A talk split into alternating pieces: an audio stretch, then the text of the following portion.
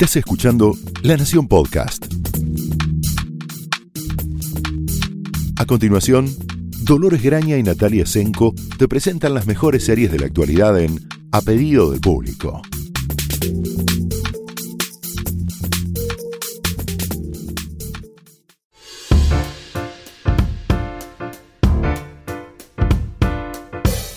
Hola, bienvenidos a un nuevo episodio de A del Público. Soy Dolores Graña. Yo soy Natalia Senko. Y hoy vamos a tomar dos series que representan como las dos mitades de una exacta misma idea. La noción de pez fuera del agua. Eh, básicamente Sapo es eso, de ¿no? otro pozo. Sapo de otro pozo. Exactamente. Son dos series muy distintas. Una es Ted Lasso, que está disponible completa en Apple TV Plus. Y la otra es Emily en París, disponible en Netflix. Eh, Sí. Y no podrían ser más distintas, la verdad. No, y básicamente están contando lo mismo. Un, digamos, eh, in- un, eh, ah, no me sale la palabra, un ciudadano de Estados Unidos, digo, para no ponerle eh, género todavía. Un ciudadano de Estados Unidos que por cuestiones laborales debe trasladarse eh, a, a Europa. En el caso de Ted Lasso es a Londres, en el caso de Emily, como su nombre, su título lo indica, a París. Em, Pará, y hay otro detalle en la que son iguales. A tal punto es Sí. el mismo esquema que prueba que el mismo esquema puede dar resultados completamente disímiles. Son Ajá. dos personas que se mudan a otro continente y a otro sí. y una gran capital del mundo Ajá. para hacer un trabajo que no saben hacer. Exacto, y, y un- y la verdad es que unas costumbres y unas formas de vida de las que ninguno de los dos tiene mucha idea. Eh, la, la ventaja de Ted Lasso es el idioma, ¿no? Que, Bueno, que- claro, que por lo menos Ted Lasso conoce o podría decir que conoce porque hay muchos chistes acerca de las diferencias lingüísticas entre los eh, ambos países y de la forma que se manejan. En el caso de Emily en París, un chiste recurrente es que Emily no sabe nada de francés y Es no solo no logra aprender, sino que en algún momento parece esto no terminar siendo del todo un impedimento. Bueno, porque en un momento más o menos son 10, el- ambas series tienen 10 episodios. En el caso de Emily, más o menos al, sexto episodio, digamos, a la mitad de la serie, todos los personajes franceses, porque todo transcurre en Francia, empiezan a hablar inglés sin ningún motivo. Entre Aparente. ellos. Aparte, no con Emily, ellos. entre ellos. Lo que no pasaba en la primera mitad de la serie, por otro lado. Pero bueno, ahí hay una especie de invasión cultural que, eh, silenciosa y, y- y no tan silenciosa, porque la verdad que si algo tiene el personaje de Emily es que no se calla nunca. Eh, es- y, y los franceses terminan eh, no solo encantados con ella, por supuesto, sino que eh, terminan abandonando su propio idioma para hablar inglés. Es una cosa inentendible, pero bueno. Volvamos varios pasos para atrás. Empecemos por Sí. Emily en París, que es quizás la serie que la mayor cantidad de nuestros oyentes vieron o están viendo a ver si ven.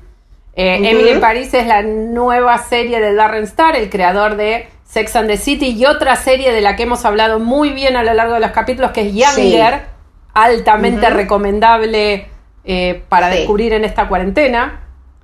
Eh, que también está, en ese caso, es una serie sobre una persona que decide cambiar su vida. No involuntariamente en este caso, porque Emily obviamente no le eligen para un trabajo en París sin saber francés, sino que termina siendo como un reemplazo de su jefa, que por una razón que no se termina de comprender, cuando descubre que queda embarazada, en lugar de viajar ella, le dice a su eh, mano derecha, que es el personaje de Emily, que lo interpreta Lily Collins, anda vos. No se entiende como si no hubiera ginecólogos y maternidades en Francia y de hecho no hubiera un mejor sistema de salud que el que Exacto. podría contar en Chicago, en donde eh, trabajan originalmente, pero bueno, deciden no viajar. Sí, básicamente eh, Emily viaja muy feliz de la vida, pero muy eh, ingenuamente también, eh, pensando que ella que va a ser en París, además no solo va a trabajar en París, sino que va a ir a ser la representante de la empresa norteamericana que compró una agencia de eh, marketing parisina que se ocupa de productos de lujo. Y eh, claro, es como una intervención básicamente lo que hace. Está interviniendo la empresa. Y un comisario político, un comisario cultural, digamos, de Exacto.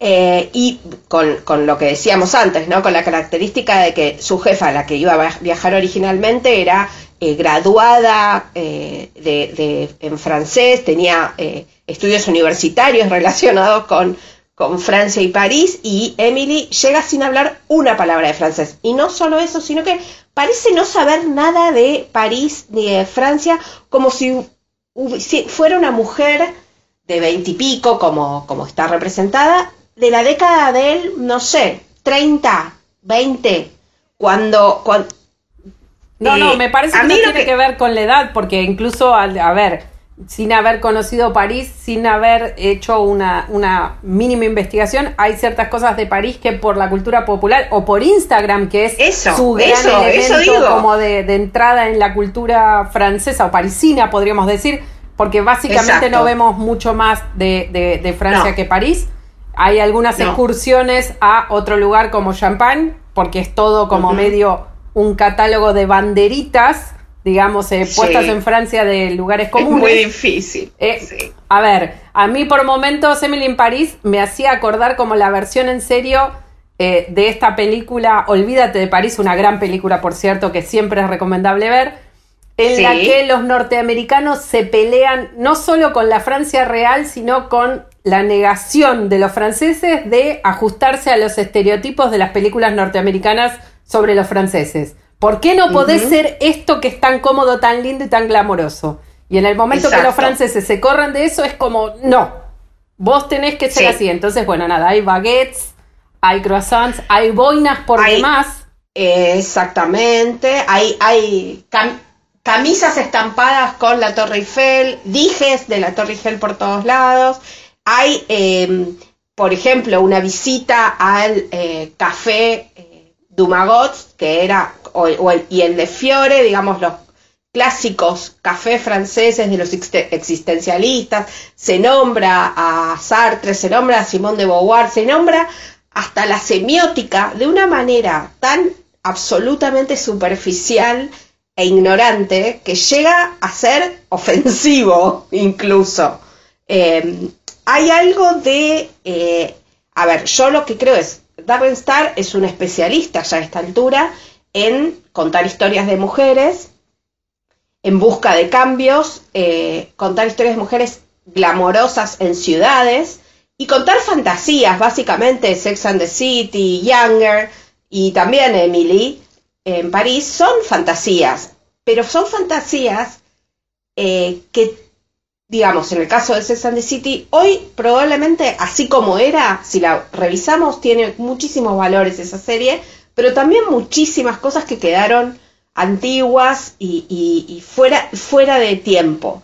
En Younger, obviamente, es más nueva, está más de este lado y está mucho mejor eh, actuada y realizada, pero la historia de Younger, que transcurre en el mundo de las editoriales, eh, la, alta cultura eh, norteamericana, más, más bien neoyorquina, también es una fantasía. Obviamente que nadie que conozca mínimamente el mundo editorial puede pensar que hay algo de real en lo que vive Lisa, que es el personaje principal de Younger. Pero de todos modos tiene un encanto, tiene una justamente una inteligencia, ese personaje y la historia por ende, que en Emily está eh, missing in action, o sea, no, está, no aparece, porque el personaje es un acumulado de moines, de morisquetas, de clichés, de estereotipos, que mi, mi principal problema, más allá de que la ignorancia eh, electiva es algo que me, subleva profundamente, es eh, que es vieja la serie. La serie pretende ser una serie del 2020 y, con el uso de eh, Instagram, con el uso de las redes sociales, pero de un modo que las redes sociales e Instagram no funcionan y con una forma que muestra que no tiene mucho, mucho asidero con la realidad, ninguno. incluso como cuento de hada o fantasía. A mí me, eh, eh, en muy pocos momentos de los 10 capítulos de la serie salimos desde el del punto de vista de Emily. Eso es quizás lo que también eh, empobrece la capacidad de disfrute porque solo tenemos el punto de vista, a diferencia de las otras series de Darren Star, que siempre son un poco... Sex and the City claramente es muy coral, pero incluso Younger teníamos varios puntos de vista de distintas edades que permitían completar y sobre todo permitían ofrecer variaciones de esa misma fantasía para personajes con em, inclinaciones y personalidades distintas. Entonces era hasta una fantasía mucho más em, detallada e inclusiva, en el que uno podía ir eligiendo cuál era la. Qué, deseo satisfacía cada una de esas partes de esa fantasía. En el caso de Emily in Paris, Emily es una chica de veintipocos, cuyo medio de comunicación es básicamente Instagram y se dedica al marketing, su, incluso sus fantasías eh, en términos románticos, porque está el vecinito que obviamente eh, le arrastra el ala por seguir con, una, con un target de tipo 20 años. Eh, sí, el festejante. El festejante, bueno, el, el, profesor de semiótica que la lleva al café de flor y le habla de Sartre, en fin, todo, porque obviamente todos los hombres caen rendidos en el momento que ah, Emily entra, no entendemos muy bien por qué el único mm. otro, ella obviamente hace una amiga en París, que es un personaje bastante divertido, que lo interpreta Ashley Park, que es una estrella de Broadway, y hay obviamente un momento en el que ella canta, que es uno de los mejores de la serie. Em, el otro personaje con algún matiz, que no es un festejante, digamos, o la rival por el amor de este festejante, que esa es otra, es el personaje de su jefa, eh, que lo interpreta una actriz que se llama, seguramente lo voy a pronunciar mal, sepan disculpar, es Philippine Leroy, Leroy Bollier, eh, que es una actriz bastante conocida francesa, la van a poder descubrir en 10%, si vieron la serie, interpreta a la mujer y luego ex mujer de uno de los agentes, eh, que la desprecia con un desprecio, por cierto, bastante, eh, bastante parisino, bastante francés, y que todo el tiempo le está diciendo, bueno, vos no sé por qué venís acá, venís, haces esto y te vas a volver a Chicago y no vas a aprender nada de esto. Y en esos momentos en los que la está atacando, porque persistentemente está tratando de eh, demolerla y ponerla en su lugar, es un poco, actúa como un poco eh, de eh, sustituto del espectador en todo esto. Hasta que desgraciadamente en un momento la termina conquistando incluso a la jefa. Ese es el problema. Y ese es el mayor, digamos, rasgo de, inverosimilitud de todo esto. No hay razones para que la jefa de pronto diga, bueno, pero la verdad que tiene un ángel. No, hace pésimo su trabajo y la serie es una sucesión de eh, desastres eh, en los que los momentos más genuinos son cuando eh, nosotros eh, disfrutamos vicariamente, como la jefa de Emily, cómo se le va todo al cuerno por la falta de atención, la falta de trabajo, el desconocimiento del idioma. De hecho, hay una escena en el que, en el que ella tiene que firmar un contrato importantísimo para una, para una representada, para una clienta, y ella agarra y mira a otro de los compañeros de trabajo y le dice, pero esto está todo en francés, ¿qué estoy firmando? No, es desesperante, es desesperante. Bueno, listo. A ver, se está quejando que un contrato para en Francia esté escrito en francés y le pide al otro que le diga qué está firmando. Bueno. No, no, no. No, podemos sino suscribir la, la, impresión de la jefa, a la que no entendemos por qué termina eh, conquistando, como no entendemos por qué termina conquistando a todos los franceses, al punto de, como vos muy bien decís, dejan de exigirle que ella haga el intento. La vemos en clases de francés, ¿eh? Pero no parece hacer mucha mella ella la clase de francés.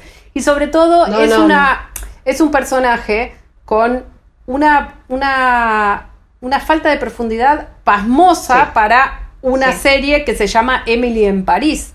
Básicamente, si Emily no está bien sostenida, y no encontramos capas, digamos, de investigación dramática y el personaje no sufre cambios, al menos en el punto que podríamos considerar una suerte de fantasía de, digamos, el Audrey Hepburn sería nuestra, nuestra patrón oro, ¿no? Aunque sea Sabrina.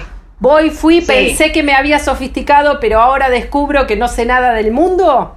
Por lo menos ese conflicto y esa resolución es muy difícil sostener imágenes preciosas, ¿eh? Porque aparte está filmado. Porque París es París, sí. Es París, todo el equipo técnico es parisino. La, ciudad está retratada preciosamente como solo París puede ser retratada. Por los ojos pasan un montón de imágenes muy bellas, pero el problema es que no tenemos seres humanos que las animen. No. Lo inanimado está hermoso, ¿eh? Pero lo animado no, no, no, A mí lo que me hacía acordar, obviamente, sí, el digamos, eh, si, si el si el estándar más alto, si el nivel a alcanzar es Audrey Hepburn en Sabrina, suponemos, en realidad lo que la serie está apuntando es a eh, El Diablo Viste a la Moda y ese vínculo en... Exacto, todos, todas, todas, todas situaciones. El Diablo Viste a la Moda tiene muchos valores la película.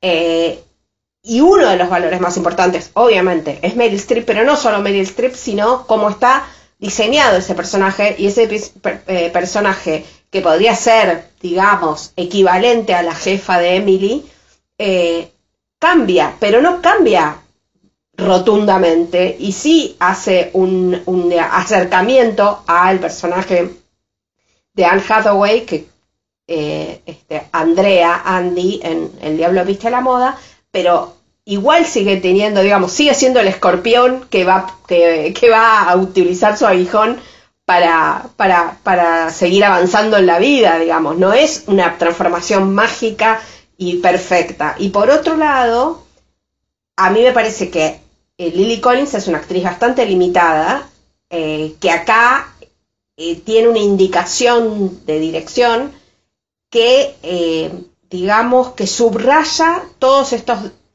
de estas deficiencias de guion que tiene el programa. Entonces termina siendo básicamente una colección de morisquetas y moines y de sonrisas y de cejas que se mueven de arriba para abajo que no pueden de ninguna manera reemplazar a una verdadera interpretación, digamos. Eh, queda, uno queda desesperado por pensar qué hubiera sido de este programa si lo escribían un poco mejor y si tenían una protagonista que pudiera interpretar algo un poco mejor. Eh, no alcanza con París, y es, y, es, de ser mucho lo que estoy diciendo. Eh, y no alcanza con Patricia Fields, que era la, es la, legendaria vestuarista de Sex and the City, también de Younger, para, porque lo, también todo parece ser un, digamos, cierta, con esa, esa costumbre del visionado irónico o como, como está vestida, como está vestida Emily, es una ridiculez atrás de la otra. Como en su momento lo era Carrie Bradshaw, pero ya tenía un encanto el personaje y Sarah Jessica Parker que aceptábamos todo eso. Y por otro lado, esta que se salva, digamos, como bien dice Dolores, la, la jefa, eh, hay un momento de la serie que también no solo la hacen hablar en inglés en todo momento, sino que de repente le empiezan a poner unos vestuarios que prácticamente, o sea, son absurdos, digamos. Una mujer que va a una reunión de negocios y que tiene un tajo en la falda que prácticamente le llega al, al pubis, o sea, no, quiero seguir en esta línea porque empiezo a delirar de la indignación, pero está todo, todo, todo mal. Ah, para, para cerrar con Emily en París con una nota de optimismo, es casi seguro que es una serie que va a recibir una, una renovación para una segunda temporada que se filmará quién sabe cuándo, pero todos todas estas como deficiencias son solucionables. O sea, porque el problema no es el concepto, el concepto es lo que es, digamos, no, no es Kierkegaard, pero el concepto está y la ejecución está bien. El problema es que Emily termina estos 10 capítulos en los que hemos acompañado en París y la diferencia entre el personaje es únicamente geográfica. No le hemos visto atravesar ningún cambio. Esto obviamente en la segunda temporada, si ocurre, puede, puede sí ocurrir lo que estamos señalando que es lo que le falta a la serie que ocurra. Pero el tema es que claramente también con el paso de los años, Emily debería ser está escrita quizá, casi como una adolescente, cuando en realidad es una, supuestamente una mujer joven, con, autonomía, con poder, con poder de decisión, que se muda a otro país para hacerse cargo de un montón de cosas y en su comportamiento parece Gossip Girl. O sea, es como una Sí, chica sí, que sí, va a una adolescente. De hecho, van a ver algunos homenajes a un montón de otras series pensadas para adolescentes en una serie pensada para mujeres jóvenes. Entonces, esta cosa aniñada, aniñada en el sentido que 2020 de aniñada, ¿no? Que no, no, Sí. no acepta ni eh, responsabilidad ni tiene agencia alguna eh, acerca de lo que le pasa. Las cosas son un poco al tuntún, un poco porque sí, un poco como reacción. Sí, que son chocantes todo en- es sorpresivo, Claro. todo, pero bueno, y siempre cae parada, no sabemos ni, no tienen mucha lógica por las razones de que, de que salga ilesa de situaciones complejas, no. En general, cuando No. una serie confía, eh, explica este tipo de eh, Deus ex máquina con el ángel de su protagonista, No, no, mm, hay alguien que no está haciendo su trabajo. Sí, Y eso, cuando ocurre demasiadas veces, termina afectando el resultado dramático final. Igualmente, Totalmente. es una serie que, a la que pueden apostar si necesitan un. No quiero decir marcas comerciales, un lavativo de cerebro en este momento tan difícil, por supuesto. eh, Sí, Sí. yo. eh, pero nosotros les con- recomendamos otra oportunidad. Si les gustó Emily en París, esto les va a encantar. Y si no les interesó ver Emily en París por nuestros comentarios, Esto también nada de todas Les estas ti- críticas se aplican a Ted Lasso, que hace todo bien. Vamos a pasar a este lado. Vamos, por favor. Eh, lo que decíamos, o sea, es el mismo, es la misma premisa, el mismo concepto. Una persona norteamericana, con todo eso, lo que eso implica, en este caso, además, eh, Emily vi- viene de, Pari- de, de Chicago. En el caso de Ted Lasso, que es el protagon el nombre, el, el título de la serie, porque es el protagonista, el personaje central, viene de Kansas, eh, Missouri. O sea, claramente eh, su mm, modo de ver el mundo es completamente diferente en términos geográficos, sociales, culturales, que, los- que el de los londinenses con los que se encuentra cuando a partir de una propuesta de trabajo, pero que para, también, eh, para él también implica eh, tomarse un poco de distancia de su vida matrimonial que está en crisis, viaja a, Londres junto con su asistente, socio, eh, al que llama coach, o sea, entrenador, y con el que tiene una, relación fantástica, digamos, eh, un- una, yo diría como casi, no sé, un- una, situación de entre hermanos, gemelos, al- almas gemelas, eh, algo de todo eso. y eso, aterriza en Londres y en un eh, equipo de fútbol de la, de la Premier League, o sea, de, de la primera de, de In- de Inglaterra, la- ya sabemos, la, la- liga futbolística más, una de las más importantes del mundo y más competitivas, por cierto, y no sabe nada de fútbol como nosotros lo conocemos y como los ingleses lo conocen. Es un entrenador de fútbol americano, eh, que bueno, eh, es el, el- casi el póster, el muchacho del póster del optimismo y del pensamiento positivo, y así lo, lo despliega en toda la serie. Eh, hay algo de la, de, la comunión entre el, guion bien escrito, la serie está creada por eh, varios eh, showrunners, pero el principal, digamos, es Bill Lawrence, que fue el creador, por ejemplo, de la serie Scrubs, con la que yo creo que Ted Lasso tiene muchos puntos en común. Eh, y también él había hecho, ¿cómo se llamaba la de Kearney Cox? Que ahora, bueno, se me, se me fue, eh, que era también una buena serie, pero tal vez un poco demasiado... Cougar Town. ¿Cómo? Cougar Sugar, Town. de Cougar Town, exactamente. Que también era muy buena, pero bueno, quizás estaba un poco demasiado virada hacia el absurdo, que es un elemento que aparece en Ted pero muy eh, restrictivamente, muy contenido. Eh, la verdad es que lo que cuenta es, eh, Ted va ahí con, con esta, con, su, con toda su americanidad eh, al frente, sin ocultar ni intentar ser algo que no es, y se encuentra con una dueña del equipo que lo contrató para arruinarlo, no a él, sino al equipo, porque es lo que le tocó, digamos, de la separación de bienes con su marido millonario que la engañó horrendamente y, digamos, descaradamente durante muchos años. Y entonces ella está decidida a, digamos, pegarle donde más le duele a su ex marido y arruinar el equipo de fútbol. El equipo de fútbol, que es una empresa en la que trabajan no solo los jugadores, sino muchas otras, otras personas, y ella parece no tener, al principio por lo menos, ningún tipo de contemplación en que eso se vaya todo eh, por la borda, tirar, arruinar todo, con tal de hacer sufrir a este desagradable eh, ex marido que tiene, que algunos reconocerán como el querido Giles de eh, Buffy, la Casa Vampiros, o como el padre de las chicas de The Split. está trabajando bastante el hombre.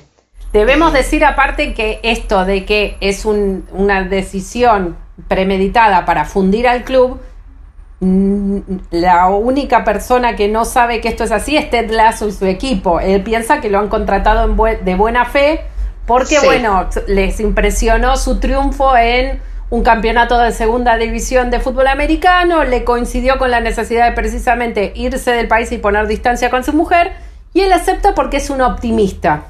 Y porque él se encarga de repetir en la primera conferencia de prensa que da para el, la sorpresa, digamos, de todos los periodistas ingleses, diciendo que ganar no es lo más importante de lo que él hace. Y lo que ocurre a continuación, a medida que va conociendo al equipo, conociendo a la dueña del equipo y a todas las personas que trabajan en el club y, los, y rodean al, al día a día del fútbol, es que el resto empieza a entender la filosofía de Ted Lasso. O sea, obviamente ocurren, no es que Ted Lasso es un tocado por la varita y todo le sale bien porque es así puro corazón. En Ted Lasso hay situaciones dramáticas, pero sobre todo lo que es eh, adorable y muy contagioso, sobre todo en este momento tan oscuro para todos nosotros, es Em, una, la decencia de todos los personajes, porque en definitiva todos los personajes, incluso el personaje de Rebeca, de la dueña del equipo de fútbol, cuando tienen que tomar una determinación entre hacer lo correcto o, seguir mintiendo, todos definitivamente terminan diciendo la verdad, haciéndose cargo de sus errores y enfrentando las consecuencias.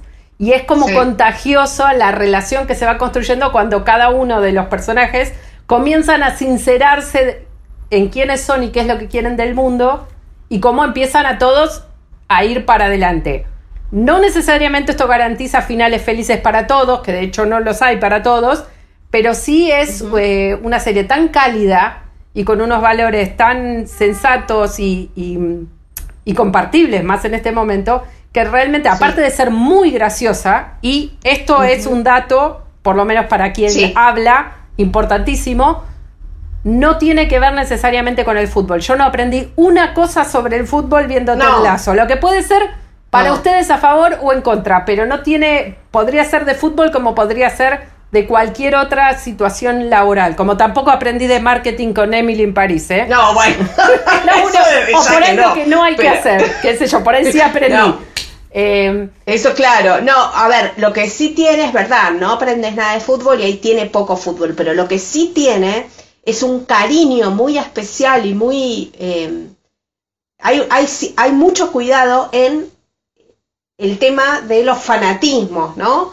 De, la hinchada, de los que quieren a ese equipo con pasión que no, no hace falta que la explique porque la mayoría de quienes nos escuchan viven en este país y saben de qué estoy hablando, de el amor por la camiseta, que la serie es hecha por norteamericanos, con la colaboración igual de un eh, guionista y actor, que es uno de los actores, se llama Brett Goldstein, que es uno de los actores que interpreta al, al es el, el capitán del equipo, el viejo capitán del equipo que ya está casi al final de su carrera, pero básicamente son eh, guionistas norteamericanos que entienden y supieron transmitir y traducir eh, esa, ese fanatismo, ese amor por la camiseta en personajes adorables. No hay un personaje, incluso los secundarios de secundarios de secundarios, que no tenga matices que no tenga humor, por supuesto, pero que no tenga también su espacio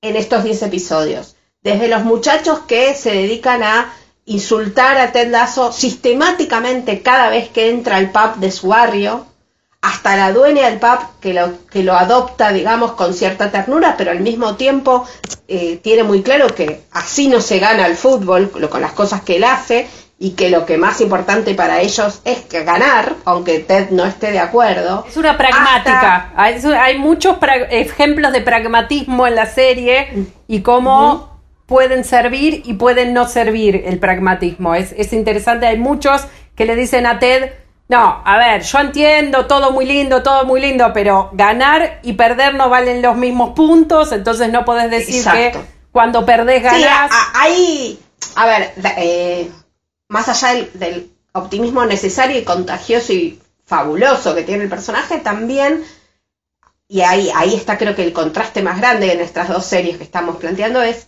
también Ted, eh, cuando tiene que escuchar esas cosas, no es eh, inmune a lo que pasa en el resto del mundo, no es inmune a esos consejos, no es inmune a que quizás él está viendo la, la, vida de una manera demasiado sesgada, aunque sea positiva y aunque ayude a mucha gente, tal vez no es toda la historia la que está viendo, sino la, la porción que a él le mejor le funciona y que eso no es todo y permite un enorme crecimiento dramático y un arco dramático de todos los personajes, absolutamente de todos los personajes. Y eso es, para mí, la respuesta a una serie que funciona siempre. Cuando los personajes están bien construidos, bien escritos, bien actuados, por supuesto, y ese arco existe, no sucede mucho. Yo diría que sucede demasiado poco.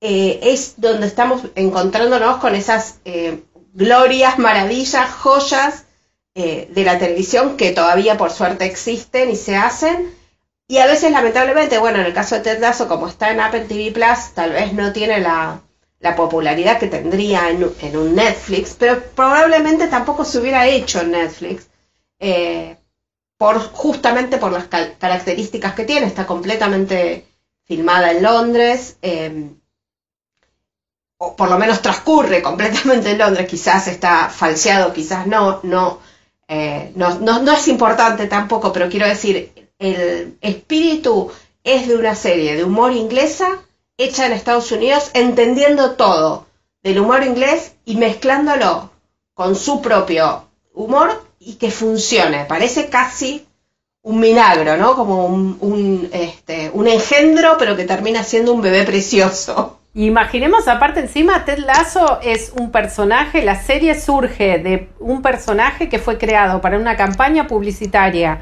de un canal norteamericano que tenía los derechos de la Premier League y le pidieron a Jason Sudeikis que hiciera unos pequeños cortos publicitarios con este personaje que trataba de entender el fútbol porque ellos habían recibido los derechos de la Premier League y los empezaban a pasar. O sea que lo que demuestra que un gran personaje puede surgir en cualquier circunstancia. Después tomaron este personaje y desarrollaron esta serie que lo encontraba viajando a Estados, de Estados Unidos a Inglaterra. O sea, ni siquiera fue creado para esta serie, pero lo que te demuestra es que cuando tenés un gran grupo de guionistas y, un, y actores dispuestos a comprometerse con la idea y saber, saber perfectamente lo que se está contando, porque a pesar de ser una comedia, Ted Lasso es una, una, comedia en el sentido más moderno, en el sentido que tienen, todas las historias tienen continuidad, más allá de que cada uno de los capítulos se enfrenta a un desafío diferente a medida que transcurre el campeonato y el equipo parece llegar a mucho, tiene decepciones, tiene triunfos y demás, va avanzando la relación entre ellos, tiene completa continuidad, por eso eh, es perfecto verlo todo completo. Apple no sube todas las temporadas completas, sino en general cada, cada una de sus series sube los tres primeros capítulos y después semana a semana se van completando. Eh, yo lo vi así y, realmente todos los viernes era, hoy hay un capítulo nuevo, voy a empezar el fin de semana eh, con una renovada fe en la condición humana. La humanidad. Claro, básicamente esa, esa es la diferencia entre ambos. Si Imaginamos lo que piensa Ted Lasso sobre el prójimo versus lo que piensa Emily en París o en Chicago. Sobre el prójimo hay una donde un desequilibrio pronunciado, ¿no? Sí, y, acá otra vez volvemos a lo mismo, ¿no? Como también el, un personaje que eh, eh, viaja con todos sus preconceptos, pero con mucho interés y mucha curiosidad y muy abierto a conocer esa otra forma de vida, que es Ted Lasso, y otro, Emily, que viaja con sus eh, comodidades y sus conocimientos escasos y su manera de ver el mundo y no tiene ningún interés, más allá de que cambió de escenario de Chicago a París, en conocer más allá de lo que está en la postal, digamos. La postal la, vemos todos, pero ¿qué hay del otro lado de la postal? Si uno se va a vivir a una ciudad extranjera, eh, no aparece. Por otro lado, creo que, bueno, eh, esta idea de que Ted Lasso nació como un concepto de marketing y funcionó perfectamente y Emily, que es un producto de marketing y no funciona por ningún lado, eh, es las dos caras de la misma moneda, una preciosa y la otra para el olvido. Bueno, para que no parezca que siempre estamos tomando los estrenos y diciendo me siento decepcionada, les dejamos con el, el, ánimo positivo siempre interesado por lo demás de Ted Lasso, que es lo que esta cuarentena necesita. Eh, Exacto, y además que a pesar de lo que decía Dolores, que iban eh, sumando episodios de a, de, a, uno, ahora ya está completa la serie. Ahora es el momento. episodios.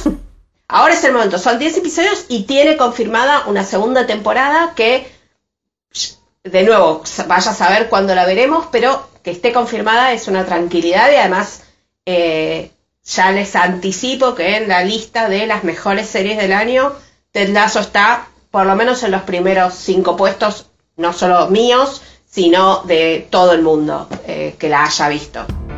Preciosa, así que ojalá que, ojalá que puedan verla, realmente no, no, creemos que se vayan a, decepcionar. No, no, no, no, imposible. Además los capítulos duran media hora, es, es hasta fácil. bueno, nos vemos la semana que viene, hasta luego. Hasta luego.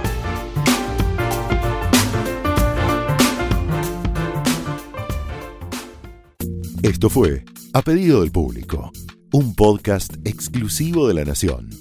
Escucha todos los programas de La Nación Podcast en www.lanacion.com.ar. Suscríbete para no perderte ningún episodio. Estamos en Spotify, Apple Podcast, Google Podcast y en tu reproductor de podcast favorito. Seguí escuchando La Nación Podcast.